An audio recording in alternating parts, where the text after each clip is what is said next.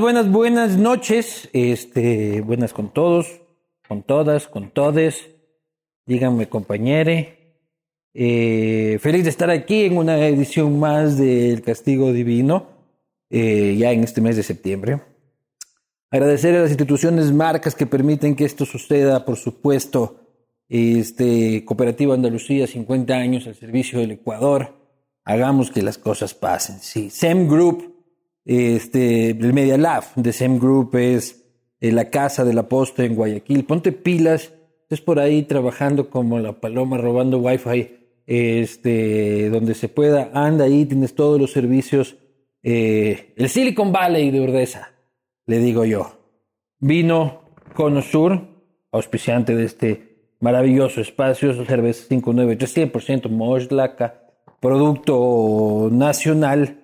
Agradecer también al proyecto Aurora de Uribe Schwarzkopf, que es Tiempo de Familia, es Tiempo de Aurora, un proyecto inmobiliario pensado en darle los mejores espacios para compartir con los tuyos, tienes piscina, cena, gimnasio, ciclovía, canchas deportivas y más. Lo mejor de todo está listo para la entrega, así que rapidito te lo dan. Conoce los departamentos modelo ubicado en Cumbayá, en el kilómetro 7 de la Ruta Viva.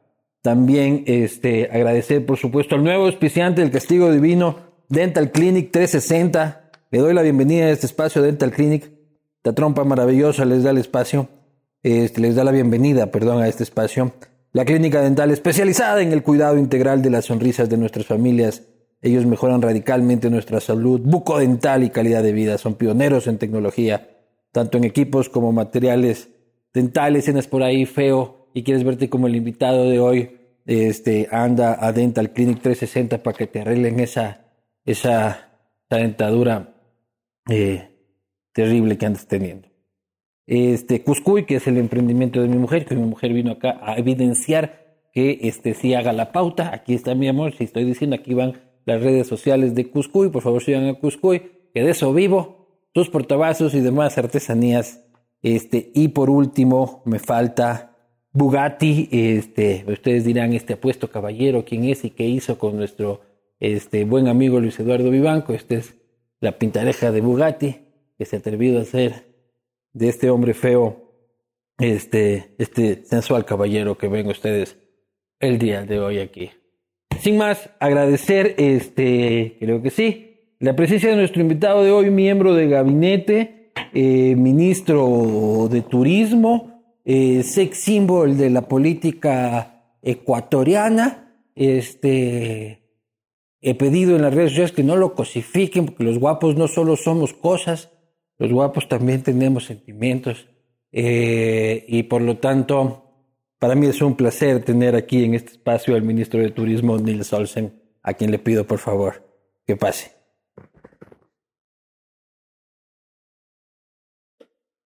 Maestro. ¿Qué tal? ¿Cómo, estás? Yo bien. ¿De cuánto mides? Mido 1,91. 1,91. Dame su benito. Gracias. Estuviste en la selección de básquet del colegio, supongo, como todo alumno de 1,91. Eh, exactamente, estuve en la selección, pero... Eras eh, malísimo, me dice.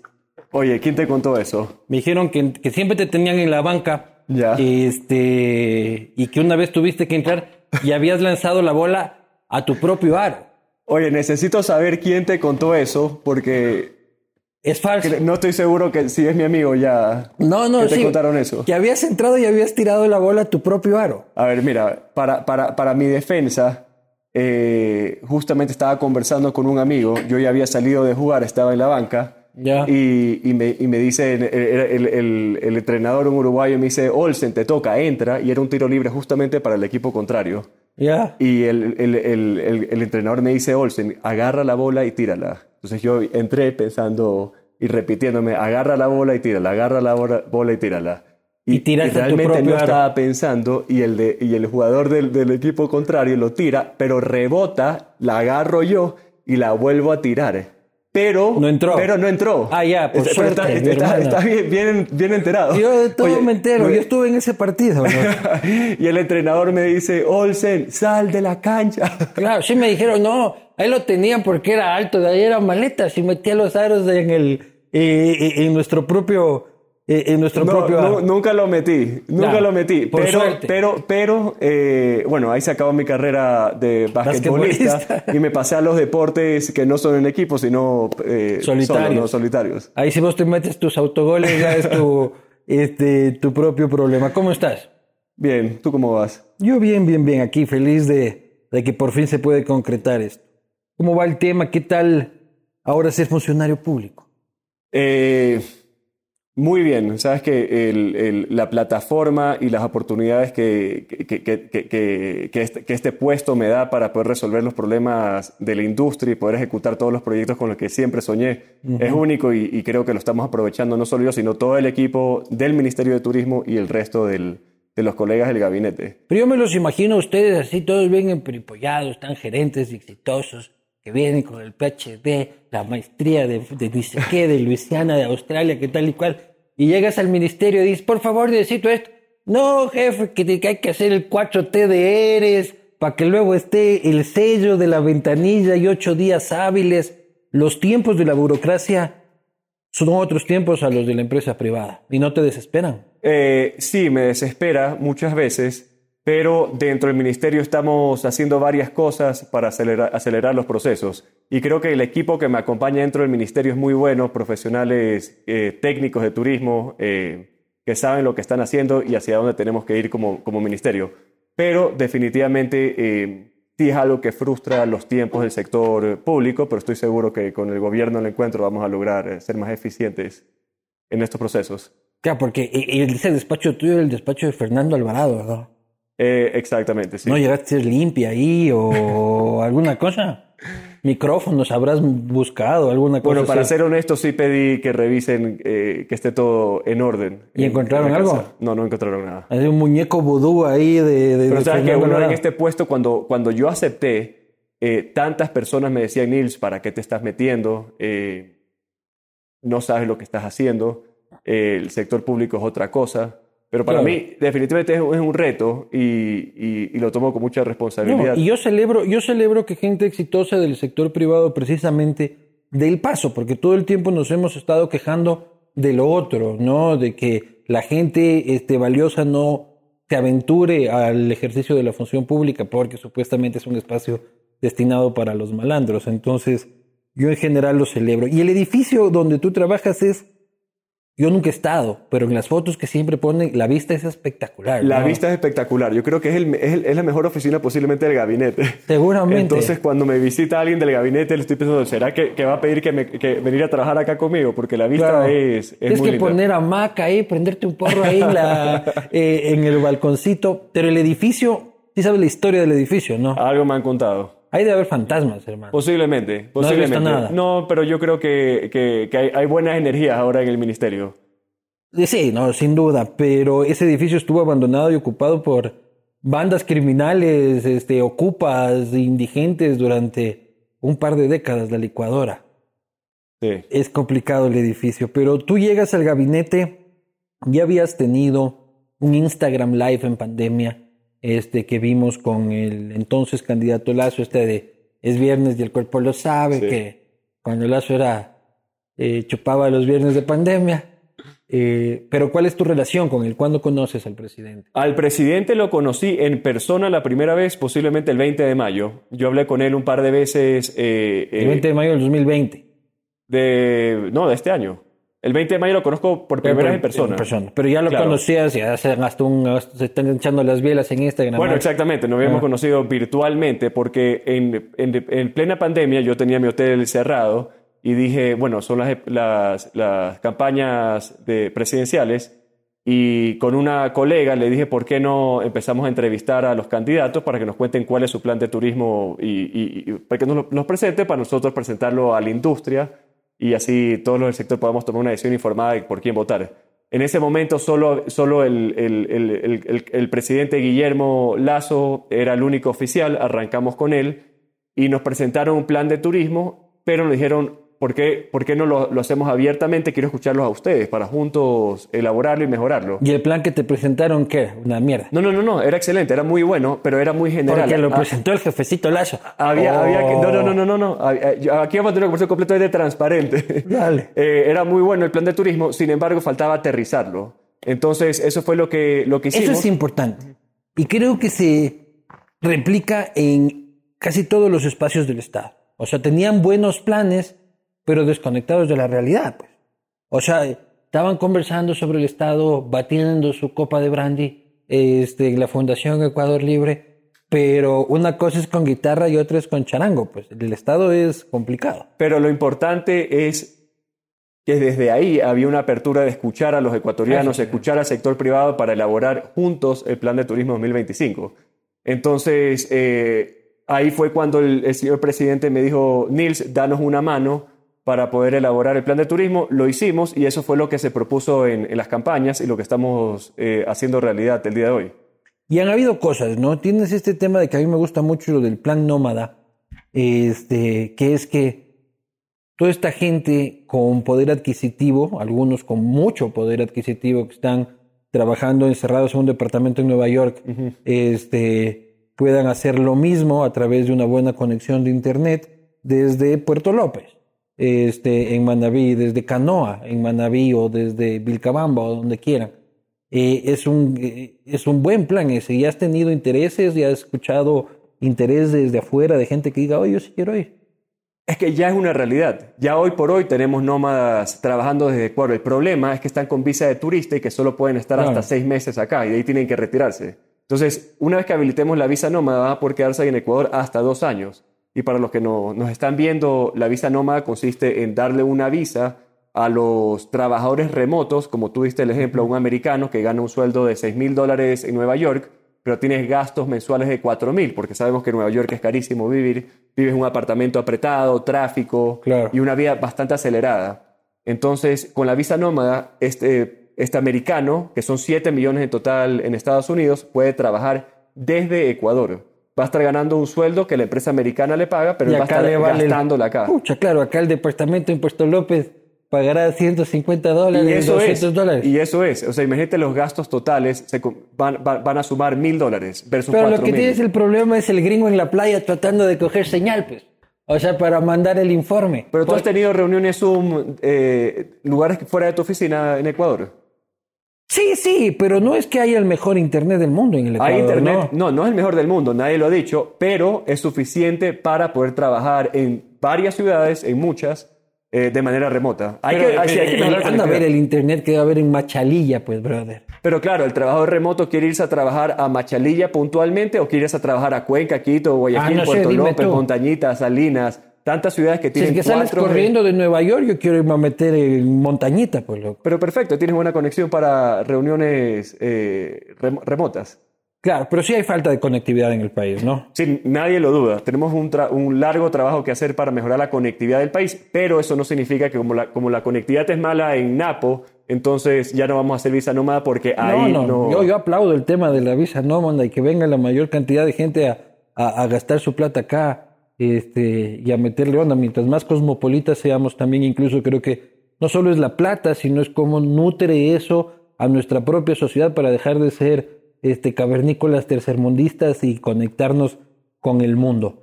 El tema del ISD, que les quitaban el ISD, gran pompa del ISD para los pasajes. No logro entender el beneficio, hermano. A ver, Porque yo digo, es para comprar los pasajes de afuera. No, a ver, te explico. Es la Yo pago el ISD cuando compro un pasaje Chicago-Los Ángeles. No, no, no, no, no tiene nada que ver con los pasajes. La eliminación del 5% del ISD a las aerolíneas extranjeras. ¿Qué quiere decir esto? Que todas las aerolíneas extranjeras como Ah. American Airlines, JetBlue, entre otras, no tenían que mover su dinero de Ecuador hacia Estados Unidos para pagar el leasing de los aviones, entre otras cosas. Tenían que pagar el 5% de la salida de divisas. Es un impuesto enorme. ¿Y a- quién, quién paga ese 5% del ISD al, al final del día? El pasajero. El pasajero, obviamente, porque no lo, está, no lo va a asumir la empresa privada, entonces lo termina trasladando al pasajero. Entonces, Ah, ya tiene sentido. Entonces Claro. es, más, eh, eh, es más rentable, más atractivo para una empresa tener base también en Ecuador. Somos un país más competitivo con la eliminación del 5% del ISD. Somos uno de los pocos países de la región que seguía cobrando un ISD a las aerolíneas. Entonces, eh, hay un acuerdo bilateral de Estados Unidos y Ecuador que tenemos 120 frecuencias asignadas de Estados Unidos a Ecuador para aerolíneas americanas y 120 aerolíneas ecuatorianas hacia Estados Unidos. Pero de Ecuador no llegas a ningún lado. No, no, no, por supuesto. Aquí enfoquémonos de Estados Unidos a, Ecuador. Ya estábamos cerca de llegar a ese techo de los 120 y si necesitamos incrementar las frecuencias... Pero es que ni de Quito llegas a Nueva York. Ya, pero es, justamente, eso es lo que, justamente eso es lo que estamos tratando de resolver, mejorar la competitividad aérea del país. Y para eso tenemos que firmar un acuerdo de cielos abiertos con Estados Unidos y con otros países. Luis Eduardo, ¿tú sabes en qué año firmó Perú, Costa Rica, Colombia, Panamá? 1998, 2001, 2005. Cielos abiertos. Cielos abiertos con Estados Unidos. Ecuador, 2021, y no hemos firmado nunca un acuerdo de cielos abiertos con ningún país. No hicieron con la comunidad andina. Una vez salió Lenin a decir, o Correa, alguno que, que íbamos a ir como que fuera cooperativa de Quito a Bogotá y de Bogotá a Quito, y ahora sale más caro ir a Bogotá que a, que, a Miami. Claro, claro, no, no. Eh, definitivamente hay mucho por mejorar en la conectividad. Este es un primer gran paso para poder firmar el acuerdo de cielos abiertos con Estados Unidos eventualmente. Yo soy optimista que lo vamos a lograr este año. Eh, entonces tú preguntas, ¿qué beneficia al ecuatoriano? A ver, si es que eliminamos el 5% del ISD, firmamos acuerdos de cielos abiertos con Estados Unidos y logramos tener más aerolíneas americanas eh, creando ruta y frecuencias al país, vamos a tener, uno, un país con mejor conectividad al mundo, empezando por Estados Unidos. Y si yo voy a trabajar en la promoción del país para atraer más turistas, yo necesito mejorar la conectividad, crear los puentes. Quiero conectar Ecuador con Los Ángeles, Ecuador con Dallas. como Panamá que Panamá se conecta con todo el mundo y te quedas un par de días también en Panamá y te bajas a ver el canal, dejas un billete, te vas a hacer unas compras, te metes una playa y sigues tu viaje. Claro, por supuesto. Ahora, ese es un ejemplo de hub, pero en todo caso, si logramos tener más pasajeros internacionales turistas llegando al país, vamos a tener un mayor volumen de personas volando internamente creamos más demanda, con más demanda pero los pasajes aquí son un asalto, ¿no? Pero justamente por eso. Brother, justamente por eso. viajar a Loja a veces cuesta más que irse a Miami también. Pero justamente por eso. Entonces, si que creamos y la más toma no demanda, es si creamos más demanda, vamos a crear más oferta. Más oferta significa más competencia. No, no, pero tú pagas, es que no es eso, tú pagas los pasajes de la aerolínea y es la mitad son impuestos. Ciertos sí, ciertos no. Vuelos domésticos sí, hay tasas de los aeropuertos, pero... Eso hay que mochar. Es que no puedes mochar, es empresa privada. Hay que respetar la empresa privada. Ah, son tasas aeroportuarias. Pero, pero lo que hay que hacer es crear paquetes eh, de incentivos, que es lo que estamos haciendo. El día martes vamos a anunciar no solo la eliminación del 5% del ISD a las aerolíneas extranjeras, sino también aquí invitamos a la empresa privada, las aerolíneas y los aeropuertos, y les dimos, a ver, mira, el objetivo es mejorar la conectividad aérea del, del país y la competitividad. Yo, Estado, elimino el 5% del ISD, tu empresa privada, ¿qué vas a poner sobre la mesa? Entonces los aeropuertos Guayaquil y Quito han creado y mejorado los incentivos para nuevas aerolíneas que quieran volar al país y para aerolíneas existentes que quieran mejorar las frecuencias e incrementar las rutas. Pero vos dices que este 40% del precio que te suben es tasas aeroportuarias. No son impuestos. Hay de todo, depende. De un boleto internacional tienes... No, local. Al, local sí, tienes tasas aeroportuarias, entre otras cosas el IVA, el 12% pero tienes eh, principalmente lo más caro es el costo del pasaje en sí para volar internamente. Pero la, industria aeronáutica responde a oferta y a demanda. Y, hay, hay, es increíble cómo uno en redes sociales recibe tantos comentarios y exigiéndole al Estado que se meta a regular los precios de un, del, sector privado. A Carlos Vera le veo bravísimo todo el tiempo. Pero es, que, es que es como que el día de mañana el Estado quiera regular el precio de, la botella de vino o, de la hamburguesa que te comiste ayer. Entonces, aquí hay que mejorar el ambiente eh, y la competitividad para tener más aerolíneas participando en el, país y, ahí se va a regular y mejorar los precios y condiciones de... Creo que hay dos aerolíneas nuevas ecuatorianas que quieren este, entrar al mercado. La liquidación de TAME, ¿cómo va? A ver, liquidación de TAME, eso es completamente fuera de mi competencia. Sí, es el Ministerio de eh, Transporte y Obras Públicas, pero es un golpe al turismo, ¿no? Mira, yo te puedo, sí, definitivamente es un golpe al turismo, pero las buenas noticias es que tenemos dos aerolíneas nacionales que de están, inversión privada. de inversión privada que están buscando mejorar la conectividad del país, están confían en la gran aceptación que tiene el señor presidente del 73% y de todo lo que hemos logrado en estos primeros 100 días y se están animando a invertir y creer en el país. Por ejemplo, el otro día estuve con, con Avianca, que no es una empresa ecuatoriana, pero eh, esta empresa me, eh, eh, eh, estuve en la inauguración de sus rutas de Quito a Cuenca con boletos de cuarenta y pico dólares cada ruta. Y esto es un gran ejemplo de cómo eh, la confianza que se está creando en el país y con la- el anuncio de la eliminación del 5% del ISD, las aerolíneas ya se están animando a aumentar sus No, rutas. en Cuenca tienes otros problemas de que la pista es enana, ¿no? O sea, y las aerolíneas también no entran ahí a desgastar sus aviones porque es complicado. Avianca no entraba porque cuando entra el avión tiene que dar casi dar retro para poder a- aguantar en la Bueno, y además, porque estábamos en pandemia, no existía la demanda No, no, que se de requiere para también. tener. Claro, pero, pero lo que queremos aquí es incrementar la demanda. Queremos que todos los ecuatorianos estén en la capacidad de volar internamente y tener mejores precios, mejores condiciones. eh, Salud. salud. Pero turista que no chupa no es turista porque es ahí donde queda la mayor cantidad de dinero. Habías propuesto algo para la UNASUR, el edificio este millonario que tenemos votado en el norte, junto a la mitad del mundo, que es uno de los principales polos de atracción turística del Ecuador. Claro, el ministro eh, Gustavo, él fue el que está liderando esta iniciativa. Yo lo estoy apoyando porque creo firmemente que esa es la mejor opción para el edificio del UNASUR. El, el edificio del, es espectacular y funcionaría perfecto para un museo. ¿Por qué? Porque La, llega, la gente llega a la mitad del mundo, pim, pam, tú, compra un helado de paila y no hay más que es que hacer. mira, ya de por sí la mitad del mundo es el lugar, el producto que más turistas recibe en todo el Ecuador, nacionales e internacionales. Quito, Más que Galápagos, más que Galápagos. porque Na- paran por ahí. por nacionales e internacionales, ¿no? Ah, En ya, total. pues ahí el volumen es más. Exactamente. Entonces, ya Pero te- si ha sido a la mitad del mundo. Sí, sí, por supuesto. Ya tenemos No hay el nada ancla, que hacer, ya ¿no? tenemos el ancla y eso es una excelente, un excelente Claro. producto para que va a tener un impacto positivo también en los hoteles de Quito, porque vamos a tener un producto adicional y una razón más para extender el número de noches. Claro, eh, y en tú Quito. vas al museo igual de la Casa de la Cultura del Museo Nacional y no va nadie, pues, hermano. Hay que llevar todos los tesoros para allá para que, para, para que se, o deberían llevar la presidencia para allá, para poder liberar al centro de Quito, este, de la presidencia. Pero tú has recorrido el país toda tu vida. Eh, sí, lo he recorrido eh, bastante, digamos. Te voy a poner unos, unos destinos muy básicos, muy básicos, y te voy a preguntar, este, ¿cuáles son? Ahí los vas a ver. ¿Qué es eso? Destinos turísticos del Ecuador. A ver, ministro viajero, o solo por Australia. No, no, no, no. He, viajado bastante en. en- en- Ah, eh, eh, esto es. eh, eh, Saruma. No, equivocado. Valiste carpeta, brother. Eso es Vilcabamba, loco. Vilcabamba. Y creo que acabas de venir de Vilcabamba, Acabo de venir de Loja. Bueno, acabo de venir de es Loja y no fui. Vilcabamba. La última vez que fui a Vilcabamba fue cuando tenía eh, 23 años. Estabas tomando San Pedro ahí, que no te No, acuerdas. no ¿o qué? tomé San Pedro, pero, pero eh, sí, fue a Vilcabamba cuando tenía 23 años, tengo 33, fue hace 10 años, así Ahí que... está, siguiente, siguiente. Ah, vamos a que seguir. Te estoy poniendo, son cinco. Esta facilita. Sí, Puerto López. Ok, Puerto López. Bien. Siguiente. Ahí sí vienen las asesoras nerviosas.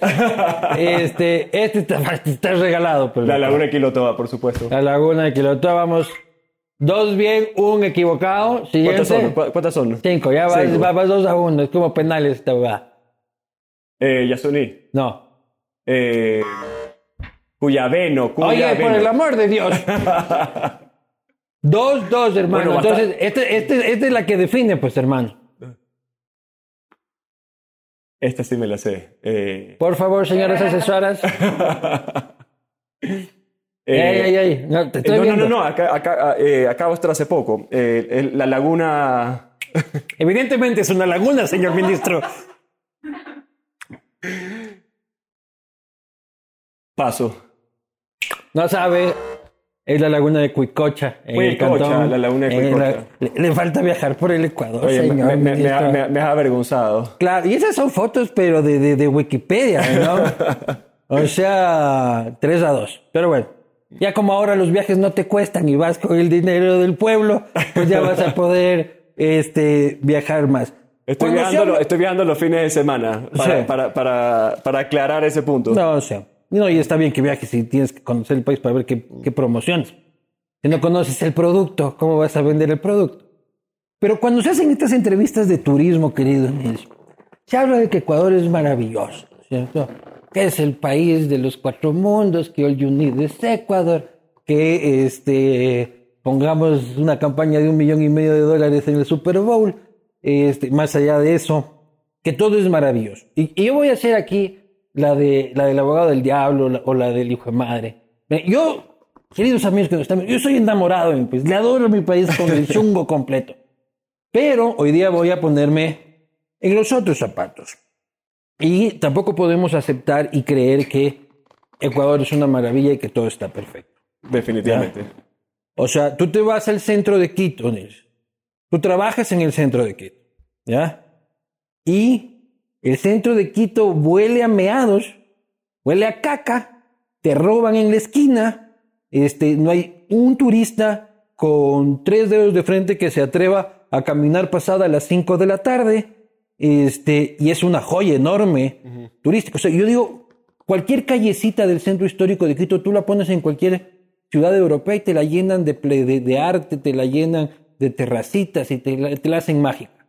Aquí no, pues aquí tenemos un man ahí chuseándote este, en la calle y, es, y, y, y supone, tú me dirás, es una responsabilidad de la alcaldía de Quito, pero es un centro histórico de nivel, este, al nivel de Sevilla, al nivel de, de- países que lo explotan 100 veces más. Pero es un asco.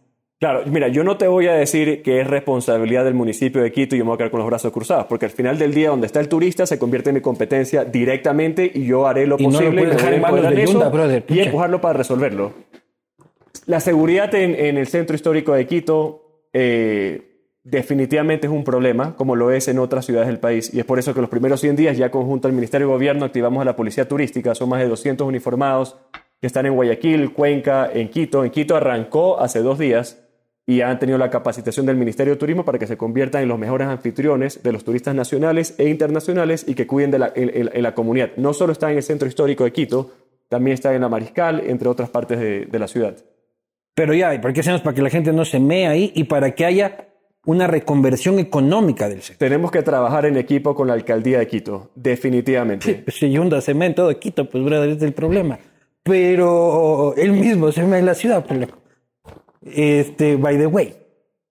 Pero el problema es de que no hay una reconversión económica del centro de Quito. ¿Ya? O sea, en el centro de, en el centro de Quito, dadas sus circunstancias, es más interesante para la gente tener un bazar chino de carcasas de celulares, ya, de estuches de celulares, que una cafetería, un pequeño museo, un lugar de chocolates, este, un restaurante, una cervecería.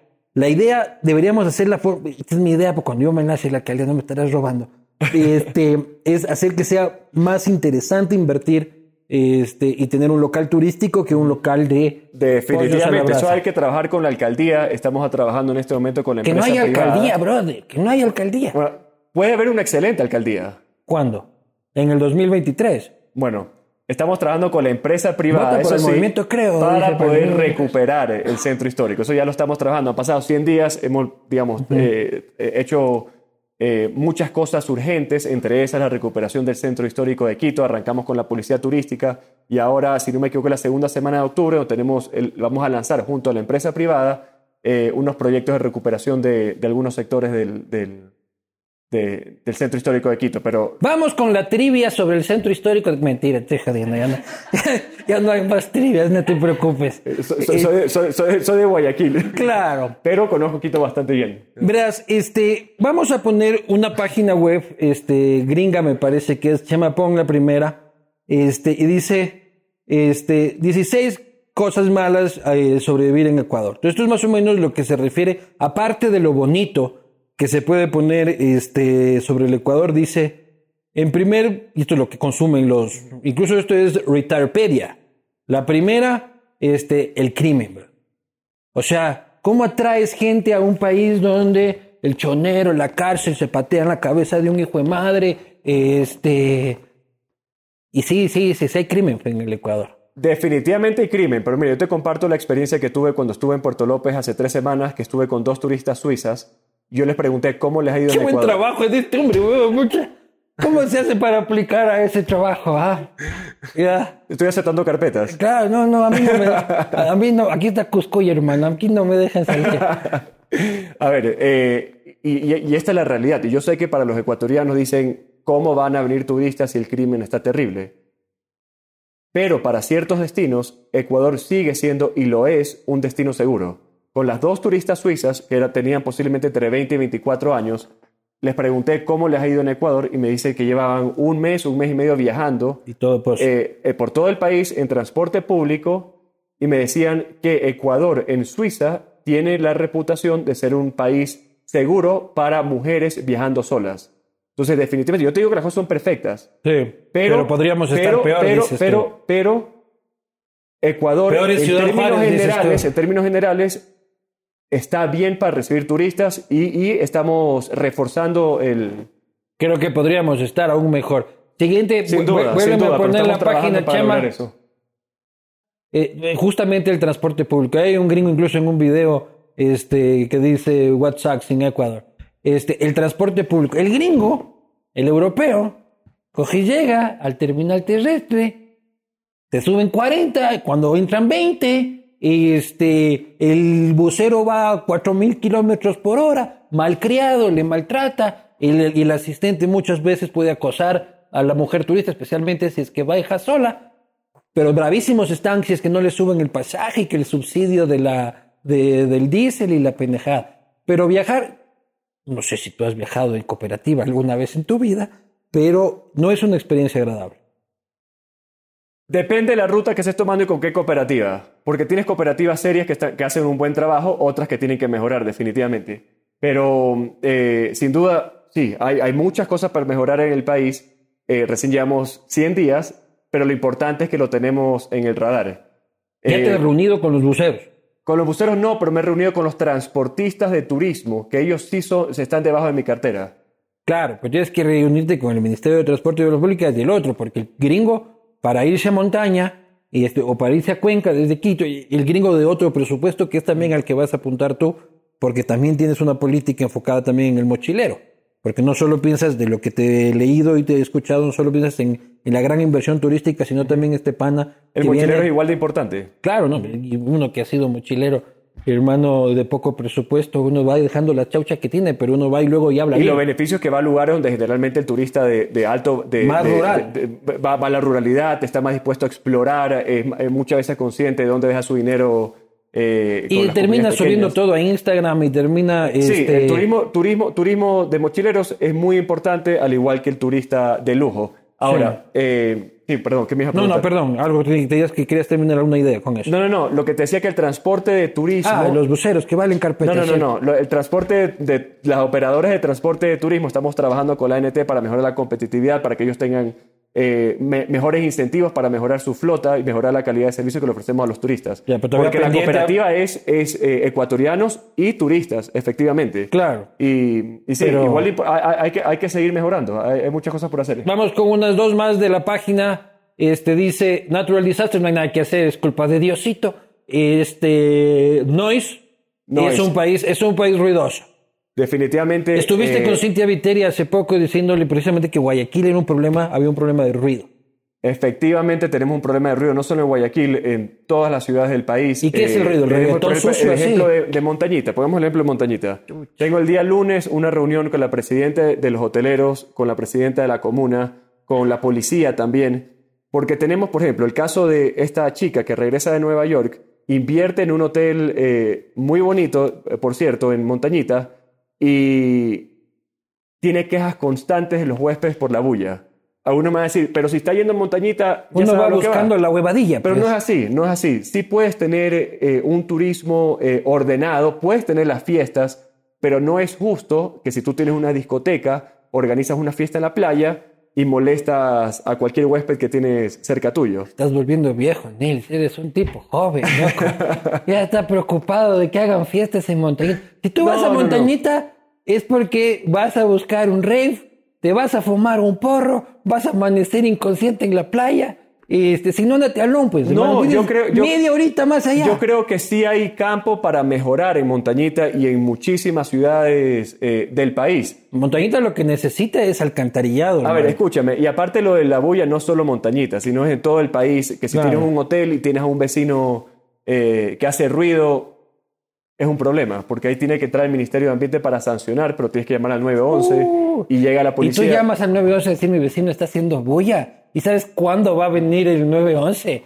O sea, si llamas al 911 porque te están robando y no van a venir y decir Bueno, dicen que el vecino está conozco haciendo muchas personas y empresas que llaman al 911 y el 911 responde. El problema es que el, el ruidoso apaga la música, se va la, la policía y la vuelven a poner. Mi amor, ¿te acuerdas que nosotros vivíamos en una cuchara que era la cuna del reggaetón?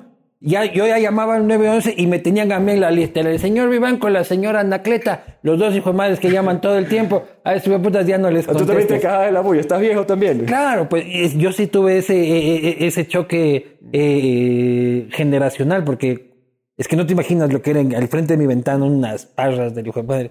Y al principio como que sí, jaja, voy a bajarme a tomar un trago, que ni sé qué, hasta cuando ya era la, la noche 100 de eso, este, empecé a lanzar huevos. Eh, este, a esta gente y me sentí, y cuando llamé a la policía me sentí muy mal porque me volví en ese viejo desgraciado que llama a la policía. Y que tira huevo encima. Y que tira huevos, que a mí me, que a mí me pasaba cuando yo estaba chupando en las calles y decía, yo nunca voy a ser como ese señor. y ahí con, con, con bata de, de- de cama yo lanzando, lanzando mi amor, puta, y desde una ventana que no alcanzaba, que no alcanzaba bien. Pero tenemos ese problema y ahí abajo decía perros callejeros. Parece que es muy importante para los gringos. el Es tema de- importantísimo. Mi esposa es entrenadora de perros, rescatista de perros, entonces lo vivo día a día, su frustración de, de estar rescatando todos los días perros de las calles. Y es un problema, eso hay que trabajar con la alcaldía, con el Ministerio de Ambiente también para poder esteriliz- esterilizar a los perros y, y crear Pero tiene un impacto importante en el turismo, porque aparte tiene un impacto de los Es que un impacto sanitario, es un impacto sanitario que no solo golpea al turista, pero también a los ecuatorianos. Entonces, eh, es un problema sanitario que tenemos en el país, eh, los perros callejeros. Otro problema que tenemos en el turismo es la zapada, brother. De que el ecuatoriano es sapo. Ah, sí, el ecuatoriano es chévere, qué linda gente, todo lo que quiera. Pero es un sapo. Entonces, el taxista es gringo, apaga eh, el taxímetro, cobra el triple, ¿no es cierto? Este, el barman es gringo, le pone la mitad o la versión turra del trago, ¿ya? Y le cobra el triple. Este, ese es un problema profundo. Mira, yo no, te no- cuento una no- cosa. no estoy tratando, no, no voy a justificar ni tratar de tapar te, el con te- un voy a contar A ver, una experiencia solo para que veas. Cuando yo era joven y tenía el pelo hasta acá, yo estaba en una comunidad que no voy a decir para no estigmatizar a la comunidad, pero yo iba jalando dedo por una carretera empolvada del interior de la comunidad y me suben a mí y subían muchos de la comunidad en la carretera, ¿no? Y cuando bajábamos el de la camioneta decía 25 centavos, 25 centavos, 25 centavos, y bajábamos como 30, ¿no? Ya. Y yo bajo al final, one dólar. Y yo, ¿cómo que one dólar? Y me, ah, no, no, perdón, pe- pensé que era gringo, nomás, era nomás. Pero eso va a pasar todos los días. A ver, Y a vos te sí, con ese nombre. necesitamos crear conciencia definitivamente en cómo tratar al turista y no voy a justificar ni tratar de tapar el sol con un dedo, pero la otra verdad es que tú pregúntale a un turista cómo lo atiende el ecuatoriano. ¿Le has preguntado? No, no, encantado en la gran mayoría No, de los casos. la el 99, te, lo, te puedo, pongo las manos en el fuego, el 99.5% de los extranjeros que se van de Ecuador se van maravillados Sí. por la hospitalidad de los Pero al ecuatorianos. lo bien 80% que le cobraron tratados. el triple, pues, loco. No, no, no, yo creo que ahí está- ahí está- estamos cayendo en generalizaciones. O sea, no digo en todo lado, pero no digo en el hotel, pero alguien le zapado. No, so- Alguien, alguien le, le ha hecho la zapada. las- te digo, no, no, no hay que ser eh, puristas, como de todas partes del mundo, lastimosamente. Sí. Pero eh, el Ecuador es un gran anfitrión. Es hospitalario por excelencia. Y a ti, con ese nombre, con esa altura, ni cagando te creen ecuatoriano. Y de ley te han querido cobrar el triple por el ceviche. No, yo no o- me dejo ver la cara, pues. Claro, vos sales de una, sí, yo soy de Barcelona, abajo el ídolo, hijo madre, ¿qué dice qué? ¿Qué dice qué? Eres barcelonista. Barcelonista, sí. Ah, No, pues el barcelonista no es como huele las huevas, así nomás. pues, loco. Ya, le intentas cobrar el doble por un ceviche, te baja tres ceviches, pues loco. Oye, este, um, hay estos problemas que se tienen que trabajar. El conocimiento del país en el extranjero es bajo. ¿ya? Sí. O sea, yo, estando en Europa o estando en Estados Unidos, más en el interior, porque en las ciudades más grandes hay más cultura en todo caso, pero Ecuador es Galápagos, brother. Y a veces ni siquiera saben que Galápagos Sí, es eh, Ecuador. para el turista extranjero, Galápagos definitivamente es el ancla. Ecuador ha sufrido de bajos presupuestos de promoción por muchísimos En años. el correo, ¿no ve? Sí, pero no, fu- no, fue, no, fue una, no, fue una, no fue una administración sostenible ni, ni fue una manera inteligente de invertir los recursos. Eh, mira, mira, en el, te digo, te- en el 2019, por ejemplo, con las tasas Ecodelta y Cuerpo Potencia Turística, que son las tasas que recaudamos a través de los boletos internacionales, que fueron creados para la promoción y desarrollo del turismo en el país. En el 2019 recaudamos 65 millones de dólares. ¿Sabes cuánto el Ministerio de Turismo recibió? En inversión de promoción. 1.9. 1.9 de los En 65. el gobierno de Lenin. Sí. Mira, pues que ahí solo había plata para los panas, nomás. ¿Sabes cuánto estoy heredando? Yo, Eso se gastaron en el, en el Super Bowl eh, Claro, este, en, pero en dos ya minutos. Para, para hacer cosas en contexto, Colombia, Costa Rica y Perú, ¿cuánto invierten al año? 40, 50 y 60 millones de dólares. Y Costa Rica, yo no he ido, pero me dicen que es. O sea, que el Ecuador es mejor. Costa Rica es un país maravilloso, Ecuador es espectacular. Claro, porque nosotros tenemos más cosas que vender, pues. Pero Costa Rica tiene sus selvas y sus playas. Nosotros tenemos nuestras selvas, nuestras playas, Sí, definitivamente. Tenemos, loco. tenemos todas las oportunidades que te puedes imaginar sobre la mesa. Y Nada eso más es hay lo que saber que yo, creo que el Ecuador es el país de las oportunidades perdidas. Y mira, y mira, y te cuento que ahora en noviembre vamos a... A, a ver, en los primeros 10 días de gobierno... Toma más vinito, porque aquí turistas que no chupan son falsos turistas. Mira, eh, los primeros 10 días lanzamos una campaña de promoción. Eh, Afuera. De Breathe Again, de Galápagos. Para Ah. anunciar al mundo que, que Ecuador ya estaba Pero abierto. eso ya la tenías hecha. No, Como en 10 días haces La hicimos en 10 días. tremendos spots y todo. la hicimos en 10 días con el, con, con el material audiovisual que teníamos en el Ministerio de Turismo. Gran O sea, trabajo. te digo, Yo ah, dije, este es- man, este, tiene que- este ya, ya llegó con eso hecho. O porque No, era no, no, todo se creó en el ministerio. En Y- el correísmo, hermano, esa producción te cobraban 10 millones de no nos, dólares. costó, no nos costó un centavo. Pucha, qué bien. Lo trabajamos de manera articulada con el sector privado, hicimos capacitaciones a más de mil tour operadores de Norteamérica principalmente porque Excelente. las fronteras están abiertas.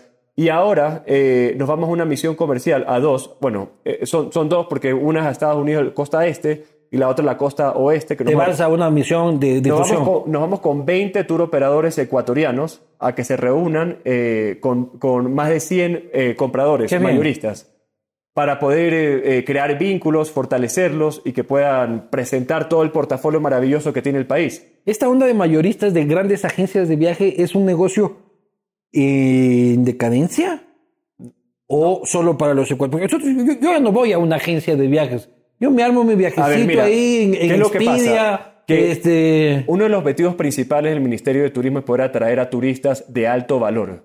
esos que son viejos gringos con harto billete. Eh, no necesariamente. Queremos buscar viajeros conscientes de que están escogiendo quedarse en, el- en- en- en la ruralidad, están apostando por, por empresas que tienen eh, una alta política de, de sustentabilidad, que compra proveedores locales y que básicamente el turismo se convierta en un vehículo de desarrollo y conservación. Es decir, donde haya turismo hay un impacto Claro, pero positivo. prefieres tú viejo gringo de harto billete. Bueno, sí, va, va- va de alto Se poder deja buen adquisitivo. billete, ¿Por se va a Porque, a las a ver. Eduardo, si yo voy a invertir un millón de dólares en promoción, ¿dónde voy a tener más retorno? ¿En un turista que viene y gasta 12 mil dólares por persona? Sí. ¿O voy a tener mayor retorno en un turista que gasta ¿En cuál? 400 dólares? ¿Cuál dices tú? Definitivamente el que está gastando 12 mil Pero hace un rato decías persona. que el mochilero era lo máximo. Es lo máximo. ¿Quién es lo máximo. No, no, es, es lo máximo. Es lo máximo. Ya me lo estás choleando al pobre hippie, Para nada. Yo, yo fui mochilero. Claro. Y es, y- mochilero. Mochilero completo. No, ese es mochilero de- con tarjeta de crédito del papá.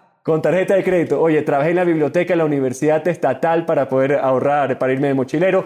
Y me quedé haciendo couchsurfing todo el tiempo. Ya, couchsurfing ya no creo que se hace porque creo que es medio peligrosón. Pero hiciste couchsurfing. Bastante. Y fui anfitrión acá en Ecuador, en Estados Unidos, me a la universidad y también viajé como couchsurfer. y te agarrabas a las hosts.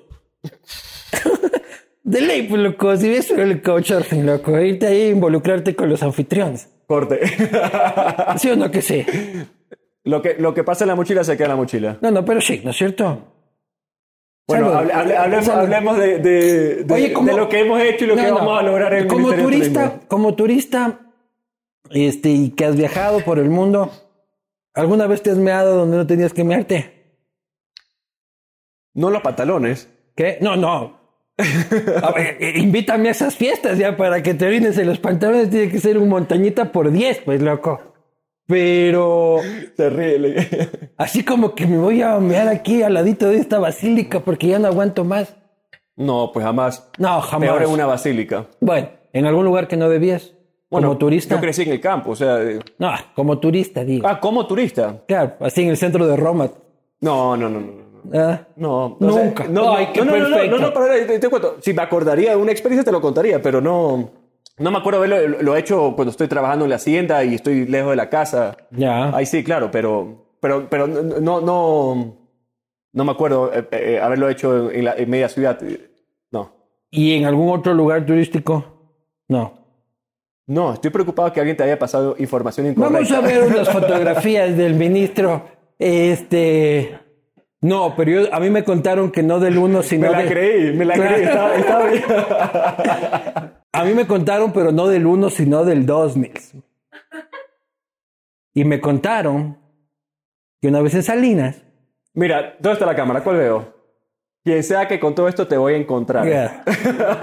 A mí me contaron que en Salinas corriste 10 kilómetros y antes de correr 10 kilómetros te tomaste una bebida que llevaba algún tiempo caducada. Y durante esa carrera de 10 kilómetros tuviste un llamado de la naturaleza especial. Y en San Lorenzo, en Salinas, te metiste en un terreno baldío a hacer del 2 y utilizaste el numerito de la carrera como papel higiénico. Vamos a ver las fotografías. ¿Estoy rojo o no? ¿Por qué haces eso? A ver, Luis Eduardo. ¿Qué pasó ese día? Primero tú vas a tener que decirme quién te contó esas No, historias que son completamente falsas. ¡Qué mentiroso, Nils! Pero si todos sabemos eso. No, es verdad. La- a, no, todo- la- a todos les puede mira, dar un lo- lo- estrujón, exacto, un lo- Los accidentes pasan. Ah, entonces, Yo- yo- ahora ya son accidentes los que accidentes pasan. pasan. Hace, hace un ratito era una falsedad absoluta. Mira, estoy seguro que me voy a arrepentir de haber eh, a- afirmado esta, eh, eh, esta anécdota. Claro. Yo te prometí que íbamos a tener una conversación transparente y honesta. Pasó. Sí, pasó, fue un accidente. Yo corría bastante eh, en esa época y yo fui el de mis amigos, el que más entrenó, el más disciplinado, el que se levantaba en las madrugadas a, a correr. Y cometí el error, estaba llegar al apartamento de, de- de unos amigos y aparentemente me tomé un jugo de naranja que estaba desde la temporada pasada en la refrigeradora. Ya. Entonces, grave error. Llegué a la carrera, el estómago empezó a hacer ruidos. Yo decía, algo está pasando. Yo decía, serán los nervios. Le digo, no puede ser los nervios. Si, si, si- si he entrenado y estoy, estoy bien para ganarla. Claro. Y empecé a correr.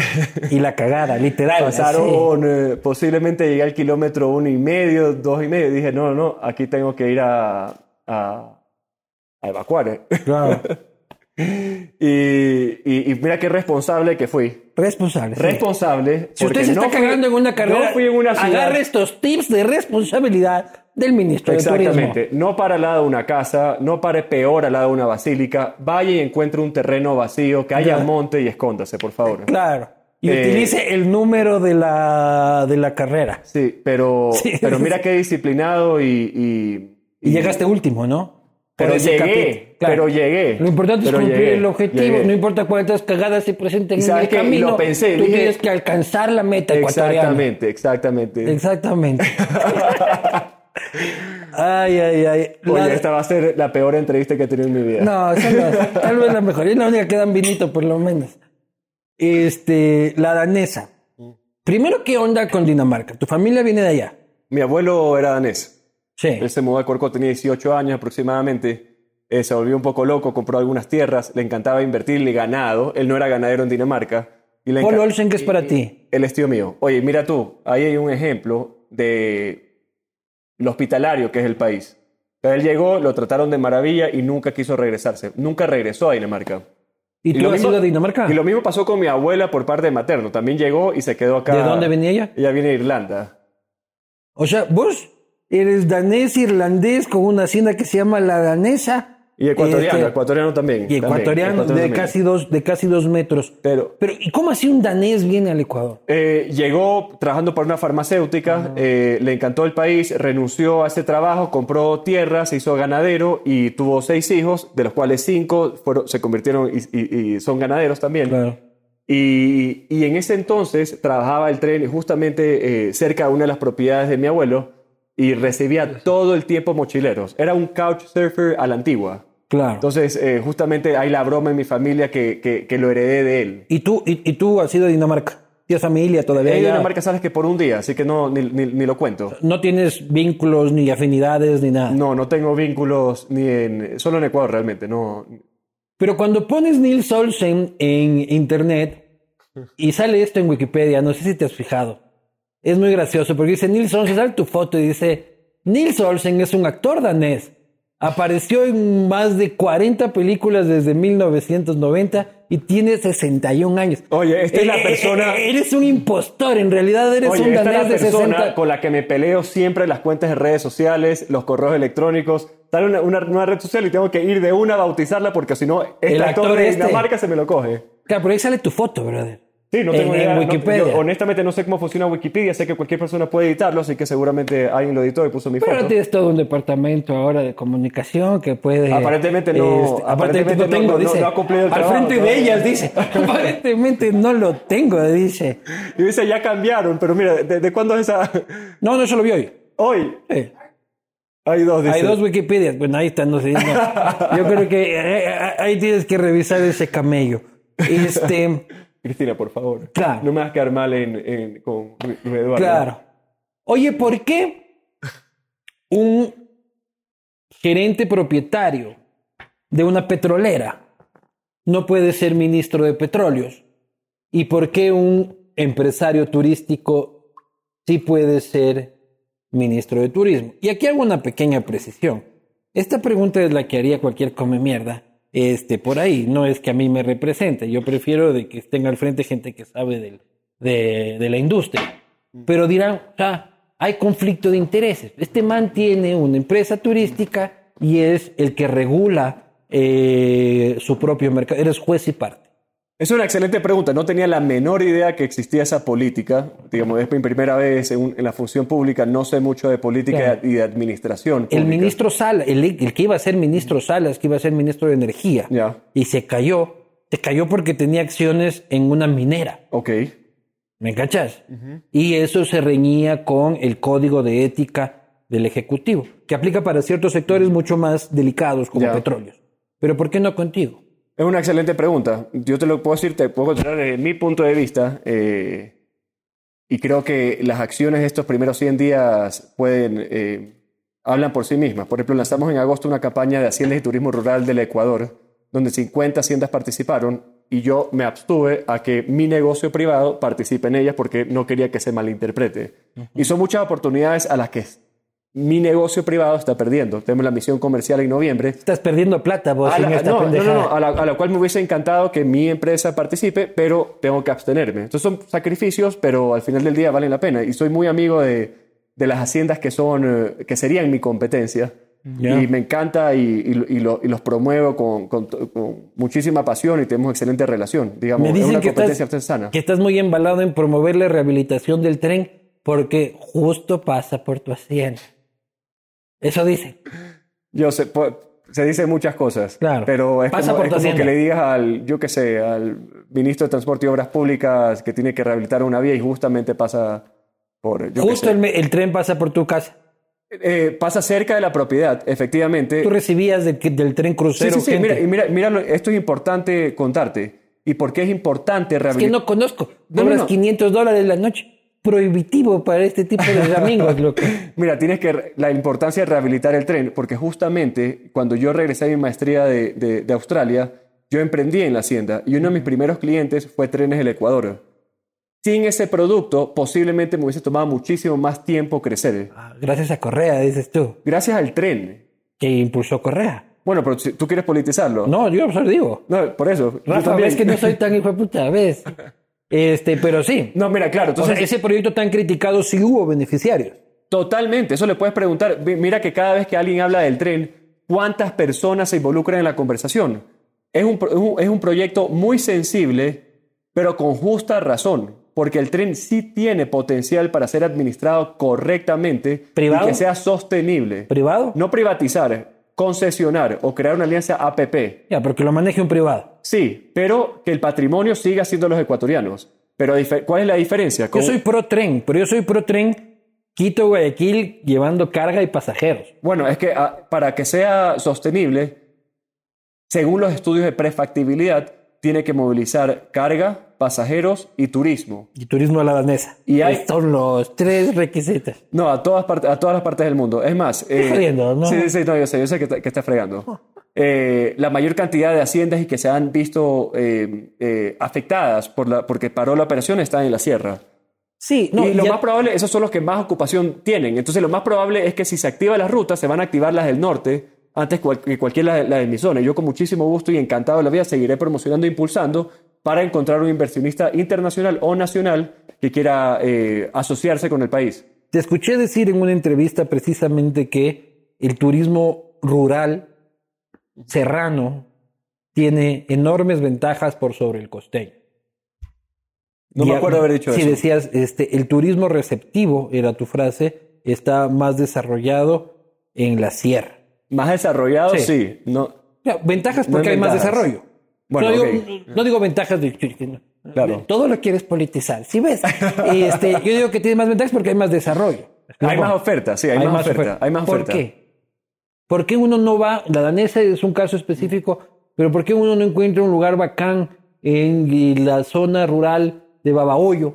Este, que, que tiene lugares maravillosos, la provincia de Los Ríos, pero son inexplorados, a nadie le interesa. Si es que es costa, es playa. Si no es playa, no me interesa. Mm, más o menos. Mira, eh, justamente acabo de estar en Loja, en una finca que se llama Finca El Aguacate. Ellos son productores de café de especialidad. Y estaba conversando con el dueño y le decía, anímate a abrir tu, tu casa al, al turismo, porque tienen, hay propiedades espectaculares en todas partes del país. Solo que el, el- el propietario o no está interesado en abrir las puertas al turismo porque no conoce los beneficios No de- negocio. o simplemente no sabe cómo hacerlo. Entonces nosotros en el Ministerio de Turismo lo que hacemos es el acompañamiento para la creación del desarrollo y enseñarles desde, desde el desarrollo del producto hasta la cadena de comercialización. Y una vez que terminen esta capacitación, los juntamos en un FAM Trip. Un FAM Trip le decimos en la industria de turismo cuando, tra- cuando traemos a los tour operadores a que conozcan un producto para que lo puedan incluir en su portafolio y, y vender a la industria nacional e internacional. Chévere, pero la costa sí tiene potencialidades. Todo el país está repleto de, de- de joyas eh, que tienen que descubrirse. Sin duda. No, yo digo que este es, el, el- es un país maravilloso, lleno, digo yo, de oportunidades perdidas. Porque tienen un problema de... Tenemos un problema arquitectónico. Tú eres un arquitecto frustrado, ¿ya? Te gusta andar ahí en servilletas dibujando planitos, este... Pero di que no es feo. Oye, cuéntame quién te, cuenta quién te da toda esta información. Porque yo hago mi trabajo, brother. pero, pero me puedes revelar la fuente. A un periodista le estás pidiendo, voy a llamar a Fundamedios y a la RPL en este momento. En este caso, que es un está- caso informal, quiero que me revele la fuente. Claro, no, no, eso está, ese- el secreto de fuente está consagrado en la Constitución, ¿sí o no, señora? Ah, sí. Ah, Claro. perdón, perdón, perdón, me disculpo. Este, pero uno llega a sitios hermosos. Vas al lago San Pablo, en Imbabura. loco. Lago San Pablo, cualquier país mataría por tener el lago San Pablo en los pies de Imbabura. Maravilloso. Es una cosa de locos. Y todo está hecho en bloque gris horrendo, mi hermano. Con ese foco, con, con ese vidrio mosco verde horrible que deberían prohibir la importación. mi Sí, sí sé qué color te refieres. Claro, deben prohibir la importación. Yo voy a hacer la campaña de prohibir la importación del vidrio mosco verde ese que ponen en todo lado. Y este, fachada de, de bloque y de cemento visto. Ustedes dirán, pucho, Blanco, qué inconsciente, que tal y cual ya te parece al presidente Lazo que cree que todo el mundo tiene su terrenito este, y su casita, de que también son señales de la pobreza, pero echémosle una manito de pintura pues a esos sitios. O sea, bien harías en hacer una campaña con el sector privado en pintemos la pared de bloque y retiremos el vidrio mosco. Bueno, estamos haciendo con la pintura, y ese es el proyecto que te comentaba antes con el sector privado en Quito. Así que pronto te, te voy a dar más información de esto, eh, porque es muy interesante y chévere. y son, son acciones pequeñas que, que- que van eh, mejorando. Pero si has visto este problema de la Sí, arquitectura. sí, sí, sí. sí. Y- Nuestros, y pueblos, soy- nuestros pueblos son feos, hermano. Hay pueblos espectaculares. Hay pueblos Eso espectaculares. te toca decir a ti, pero hay los pueblos defiendo. en este país que son bien feos. Déjenme decir con todo cariño, y su entorno natural es maravilloso. Pero tú no puedes llegar, y no voy a poner el nombre porque luego me pasa lo de Felipe Rodríguez en este programa. Este, pero si hay unos, hay unos agujeros. Bueno, en todo caso, yo estoy de acuerdo contigo. La arquitectura, eh, hay que, digamos, hay que trabajar en ¿Cómo eso. digo que es una porquería sin decir que soy una porquería? Porque soy ministro de turismo. Clase este, número uno. El señor tiene que ya mismo irse de, de, de- de viaje, de, tiene que regresar a su, a su natal Guayaquil. Así que vamos a ir a las preguntas de la gente para que pueda desarrollarlos con... Puedes responder, tú manejas el tiempo aquí, los puedes preguntar sí, no, puedes responder lo que te dé la gana. Y luego vamos a ver las fotos del ministro en la carrera de Salinas este, 10K.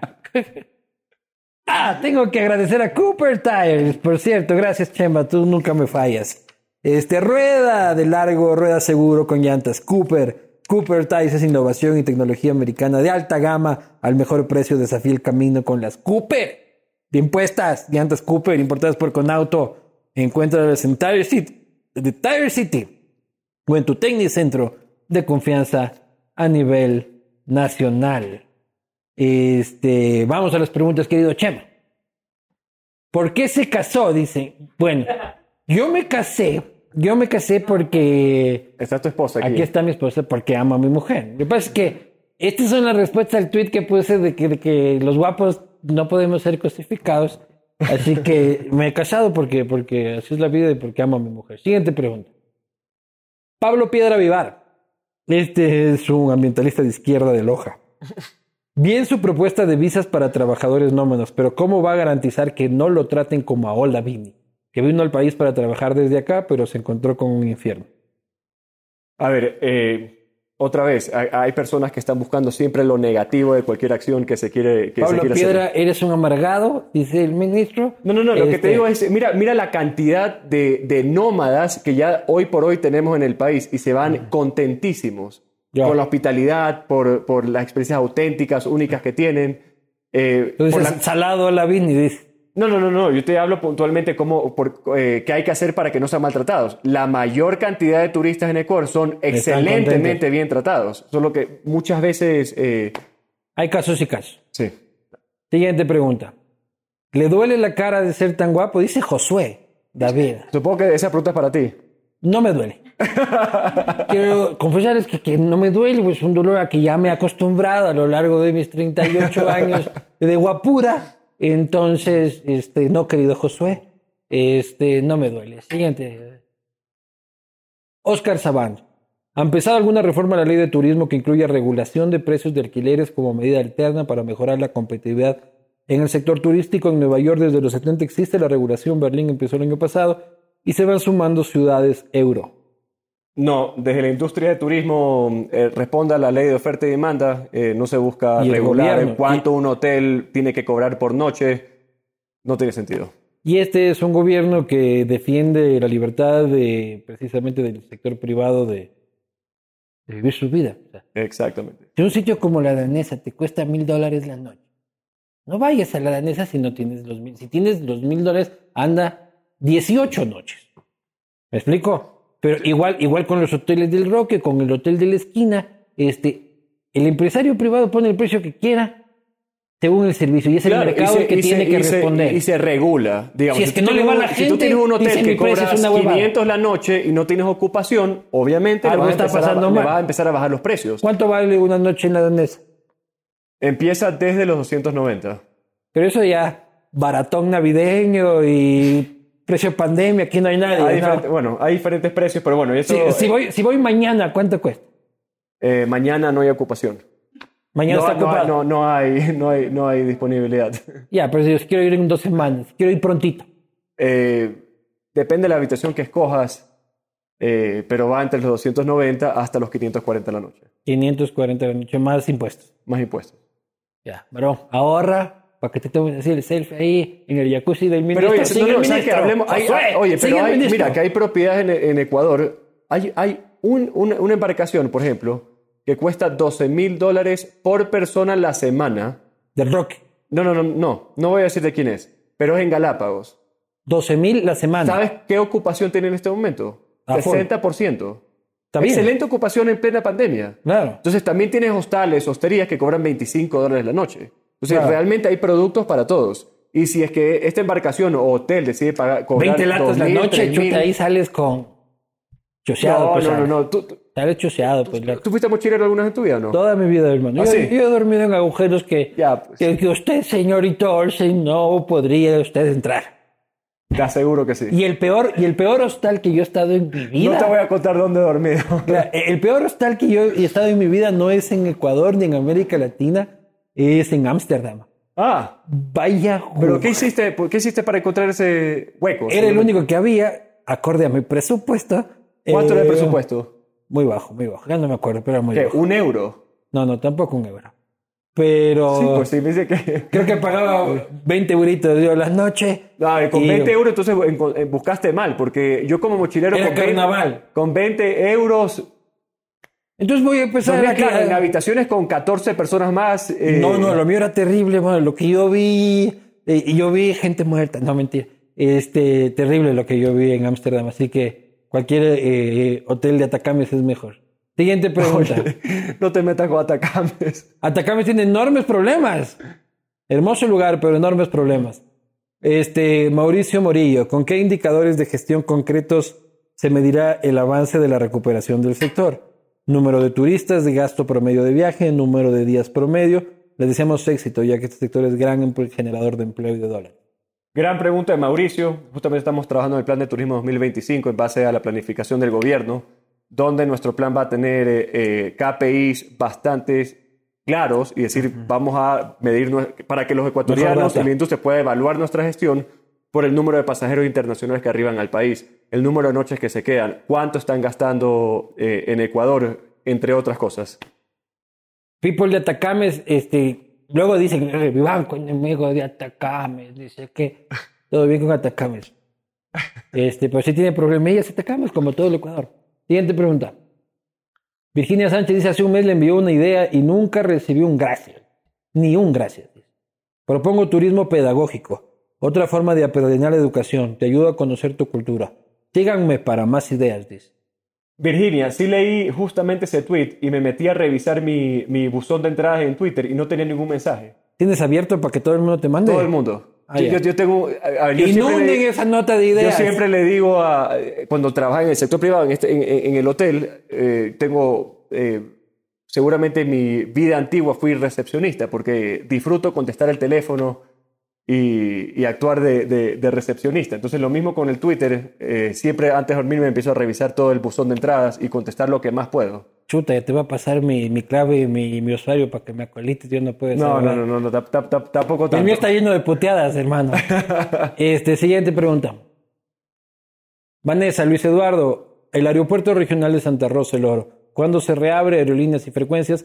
Esto otra vez ya el ministro ha dicho, es una competencia evidentemente del Ministerio No, de pero te Transporte, puedo contestar. el aeropuerto pero tiene relevancia. Está, es- está operativo. Solo que falta la demanda. Entonces, no sé por qué existe esta interpretación de que las aerolíneas eh, trabajan por sin fines de lucro. Al final del día, te digo, responde a la ley de oferta y demanda. Tenemos que crear la demanda para que la aerolínea esté interesada en volar a Santa Rosa, pero el aeropuerto está operativo. Perfecto. Busquen pasajes y habrá. Raúl Zavala, dos preguntas. Vamos a hacer una por eh, del tiempo. ¿Cómo puede medir la reactivación turística si las estadísticas? Habló de las estadísticas, vamos a ver con la segunda. ¿Qué problemas tiene con las municipalidades para la adecuada gestión de los destinos? Dice Raúl Zavala. Estamos trabajando articuladamente con, eh, con, con el AME para trabajar con las diferentes alcaldías para una vez que presentar el, el plan de turismo 2025 poder eh, compartirlo y trabajar en equipo para cumplir los objetivos que nos estamos planteando. Siguiente. ¿Qué shampoo usa? Dice soy Libelpa. Yo creo que ese es para ti. Seguramente yo utilizo, no puedo decir porque como soy el Pautas, deberían poner aquí un banner de la marca de este shampoo para... e- Es el sector privado, la oferta y la demanda. Yo ya me, co- ya- ya- ya me he contagiado de- de- del liberalismo económico del ministro. Yo uso el, que Este, haya- el que esté disponible en el hotel o en la casa. Esta pregunta era recurrente. ¿Se está trabajando para atraer a los casinos al país? Este, ¿Caminamos hacia un interés? Yo lo sé que sí, ¿ya? De que el gobierno está interesado en buscar la forma de volver a, a buscar la legalización de los casinos. A ver, por, eh, por la consulta popular eh, están prohibidos, es ilegal los casinos o los juegos de azar con fines de lucro. Lo que está permitido son los juegos de azar sin fines de lucro. Eh, y lo que ha pedido el señor presidente con el decreto que firmó hace un par de semanas fue que el Ministerio de Turismo se encargue de regularizar esa actividad. Casinos sin fines de lucro. De azar sin fines de lucro es lo que ha estado existiendo. eh, Claro, pero ahora vida, podemos ¿no? tener casinos sin fines de lucro. Eso es lo que dice la ley. Ah, que- Entonces, perfecto. Hay que buscarle nomás la forma de decir que, No, lo que pasa es las que- utilidades se han ido No, lo que a pasa algún es que beneficio los- filantrópico no, no, no, en no. un paraíso fiscal áureo. no, espérate, Luis Eduardo. Lo- los, juegos, los juegos de hacer sin fines de lucro han estado operativos en, Sí. en- en- en- en el país, pero sin regulación. Nacional. Pero sin regulación. Entonces hay que regularlos. Y eso es lo que estamos haciendo. Pero va a haber casinos en este país durante estos cuatro años. Con fines de lucro. No, no, no. Casinos, hermano. Yo voy, pongo un dólar y me la juego, loco. Que si que hagan con ese dólar, ya no es mi problema. Si es que es un juego de azar sin fines de lucro, entonces... Sí. Sí, Sí, supongo. Entonces va a haber casinos. Supongo. Solo hay que definir qué hacen con sus utilidades los casinos. Ese es el punto, ¿no es cierto? Posiblemente. Ahí está clarísimo, pues no canta más que un gallo. Este, siguiente pregunta. ¿Cuáles son las propuestas para incentivar el turismo en las provincias más pequeñas? Bueno, aquí tenemos un, un montón Es muy de grande ideas. la pregunta. Pero mira, eh, ahora en, en- en- en agosto lanzamos la campaña de, tu- de turismo rural y, haci- y- y haciendas, eh, que todos ellos están en el turismo rural, obviamente, ¿no?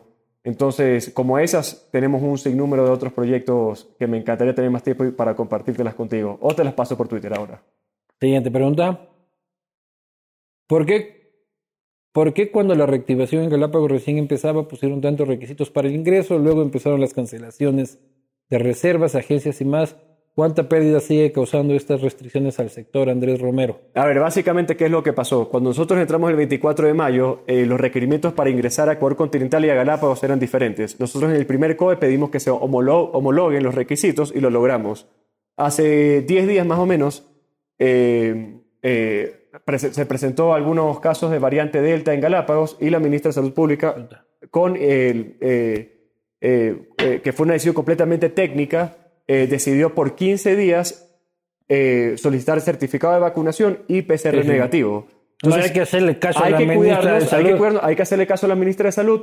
Esto el 15 de septiembre lo volvemos a revisar. Y si está todo controlado, volvemos a las... Sí. Yo sé que es jodido, pero hay que hacerle caso a la ministra de Salud. Nos tiene como nos tiene ahorita. Exactamente, Entonces, exactamente. No, hay que andar ahí de revoltosos.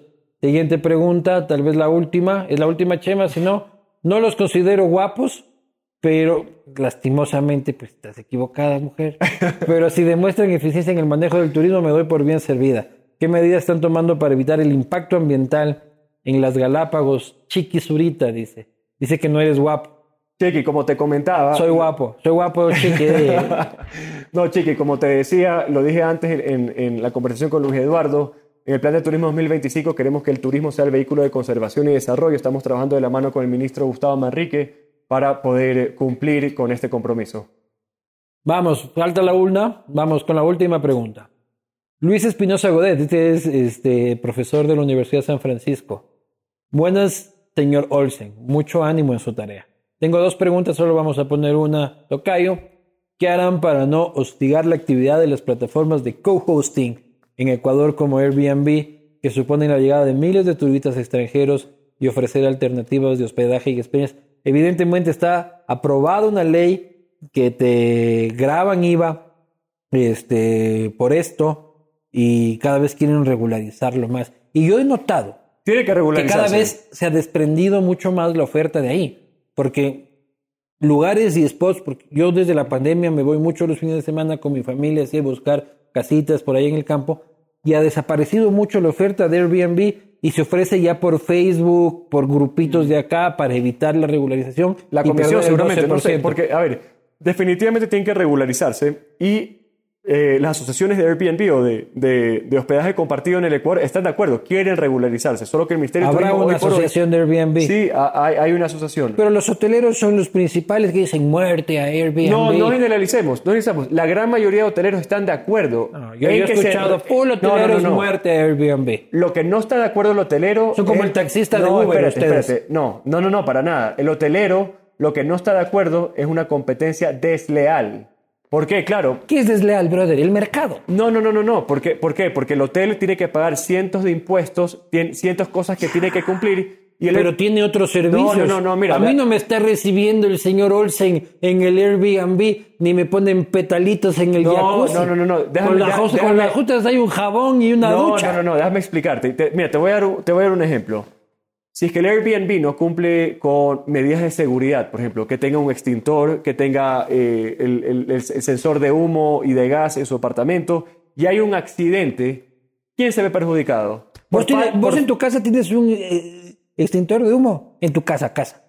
Un extintor de humo, y cerca de la ya cocina. es porque eres un freak. No, no, porque no, no, no, nadie no, tenemos ya, pero un extintor mira, de humo en aquí la todo el mundo dice que lo tiene, así que tú eres un freak que no Ay, lo justo las que trabajan con él. Yo, yo, jefe, tengo cuatro, tengo cuatro. ¿Tienes? No. Bueno. Nadie tiene a ver, pero eso es diferente, ese eres tú. Pero si estás dando un servicio, si estás lucrando, tienes que asegurarle seguridad a tu huésped. Estamos de acuerdo, ¿verdad? Sí, sí, ahí todavía. Entonces, yo no estoy diciendo que, que hay que prohibir, al contrario, hay que invitarlos a que se formalicen para que puedan tributar, tributar y contribuir Hay al que país. pagar impuestos. Tienen que pagar impuestos como lo hacen los hoteles y todo, y todo lo que es. eh, Pero ahí está hablando el lucro. ahí está hablando el Nils, empresario de hotelero. No, No. el Nils mochilero al que no le gustaba que le cobren 12%. El Nils ¿Cómo? mochilero y el coach. Pues vos ibas de coach surfing, loco. Claro, pero eso Esa es. eh, para no, pagar eso- nada y no, agarrarte eso a la, es- la- a eso la es- dueña de eso- casa. Eso loco. es sin fines de lucro y es un intercambio cultural. Ay, sí, cultural. Intercambio, A ver, escúchame. No, no, intercambio no, de pero, fluidos. pero- pero- pero quiero, es quiero- quiero- quiero estar de acuerdo, que tenemos que estar de acuerdo en esto. ¿Qué? Que si tienes una actividad con fines de lucro, tienes que regularizarte y formalizarte. Pero tiene que ser atractivo serlo. Entonces, si tú tienes una propiedad espectacular, una casa en el campo, pero que no sacas tu permiso del Ministerio de Turismo, no vas a acceder a los beneficios que el Ministerio de Turismo te da. Como que las misiones comerciales, como cuando traemos a la prensa internacional, cuando traemos... eh, lo- lo- Eso la- la- no le llega a la people. Por supuesto, es que por supuesto. Porque, Al que está haciendo, tiene su casita ahí en el Cayambe Alto, este, no le va a llegar el ministro nunca, ¿verdad? Depende. Depende qué tipo de propiedad tengas. Pero lo ¿Por que sí estamos de acuerdo, si tú tienes una actividad con fines de lucro, tienes que regularizarte. Sin tantas trabas. Ah, mira, mira, aquí voy a poner un ejemplo. ¿Dónde está la cámara? Acá. Ya. Tu A cámara ver. es esa. Ya.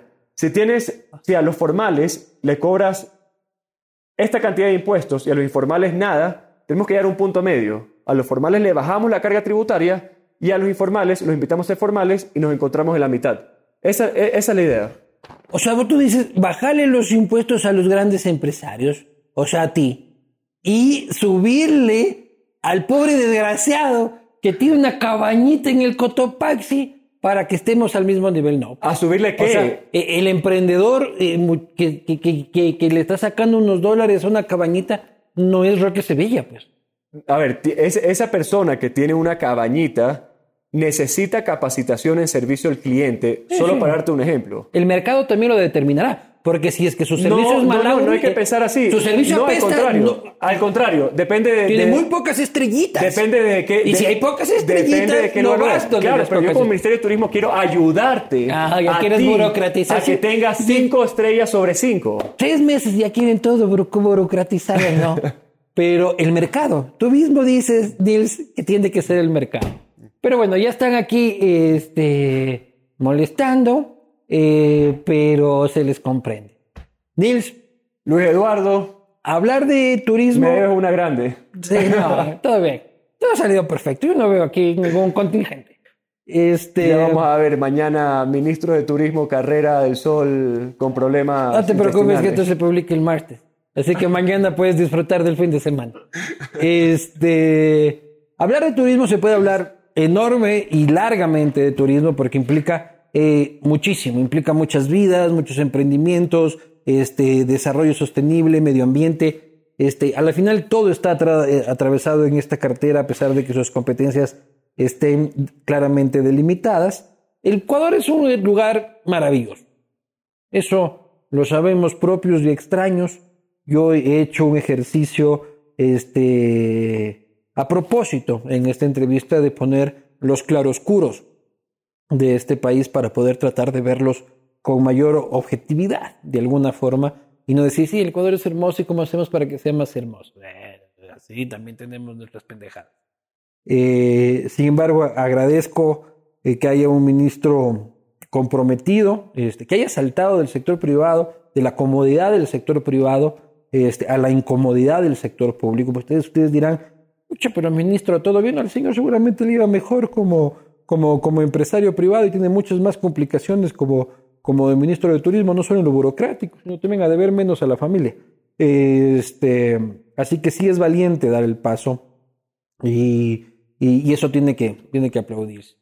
Sobre, sobre el resto, también el país depende de nosotros, como tú tratas al turista en la tienda de la esquina, si es que atiendes la tienda, si eres panadero, cómo atiendes al turista en la panadería. Así que de todos depende un poquito. Cuando encuentres un gringo medio perdido ahí con el, con, el mapa, con el Google Maps en la mano, ayúdale, pues, pero ayúdale de buena fe, no le digas tres cuadras para acá ni tres cuadras para allá solo por joderle la vida.